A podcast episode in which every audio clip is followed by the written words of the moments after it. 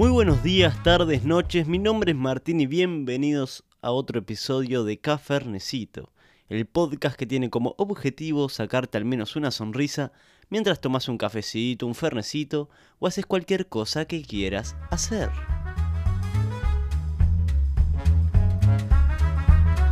Primero que nada, quiero aclarar que en este podcast pueden haber cosas que sean real como que no. Y este es el simple hecho de que a mí me gusta mentir. No me gusta mentir en cosas importantes, sino más bien en cosas que son irrelevantes.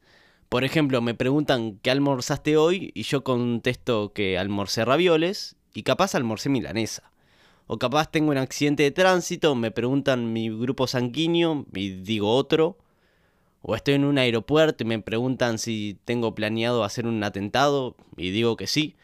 Pero por divertirme un poco nomás. Ahora les voy a contar una historia 100% real que me pasó el otro día, que es digna de estar en este podcast.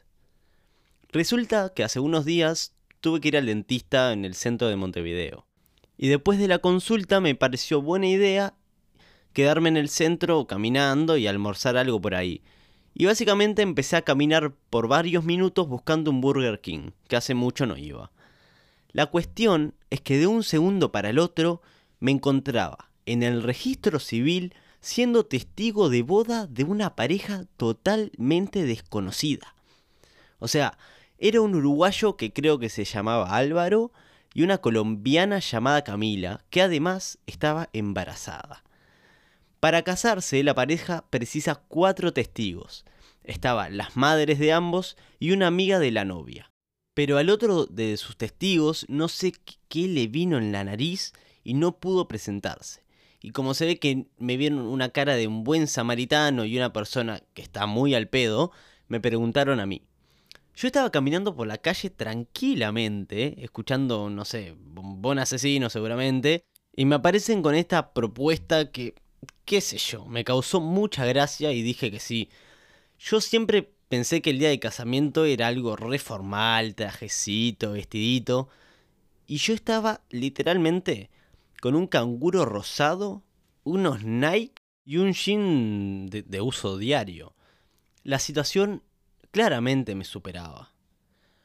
Cuando ya estábamos en la sala de ceremonias, supongo que se llama, llegó la parte donde los novios y los testigos firman el documento de casamiento por lo que yo le pedí el celular a la novia para poder sacarle fotos, porque no me alcanzaba solo con ser testigo de boda de unos extraños, sino que también decido ser su fotógrafo de esa boda.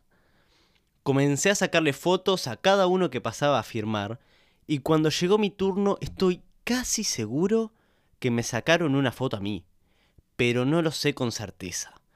Se podrán imaginar que yo debajo del tapaboca me estaba muriendo de la risa, porque me parecía una situación súper irreal para mí, que solo estaba buscando un Burger King para comer.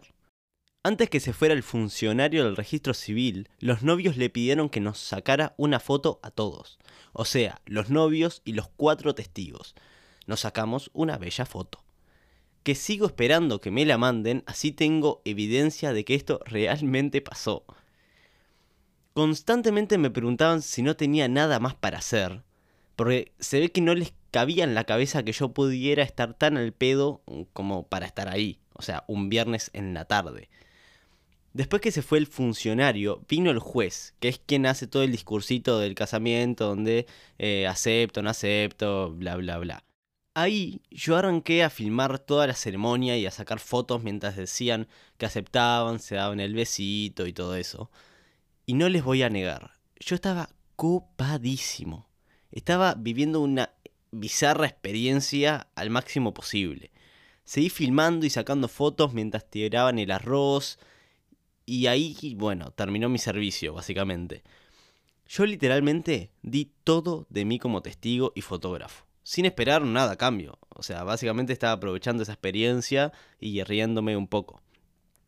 Pero antes de que yo siguiera mi búsqueda de, del Burger King, no, recordemos eso, el novio se me acerca y me pone 700 pesos en el bolsillo.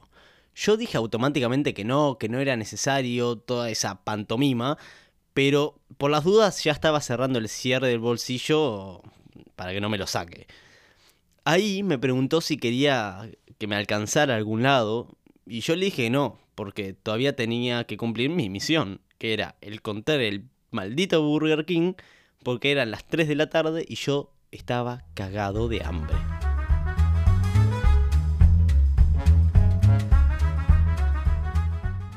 Siguiendo un poco con el tema de ser buena gente y hacerle el 2 a personas, les voy a contar una vez que realmente me arrepentí de haber dicho que sí. Hace un tiempo fui una semana con mis amigos de la facultad a una casa en un balneario como para poder estudiar juntos, distraernos un poco de nuestras familias y, esas cosas. La cuestión es que de mis tres amigos, dos son súper deportistas. Hay días que hacen deporte dos veces al día, como para que se hagan una idea. Mi otra amiga, si bien no es súper deportista, hace deporte regularmente y tiene un buen estado físico. Abro paréntesis acá para expresar mi enorme admiración por ellos y por toda la dedicación que le meten y lo orgulloso que estoy por todo lo que lograron porque para mí es increíble. Para balancear ese grupo tan deportista estoy yo, que lo máximo que te corro son las cortinas y literalmente que mi mayor logro fue subir una escalera mientras comía un bizcocho y no morir en el intento. Volviendo a la anécdota, todas las tardes mis amigos se ponían a hacer ejercicios resarpado.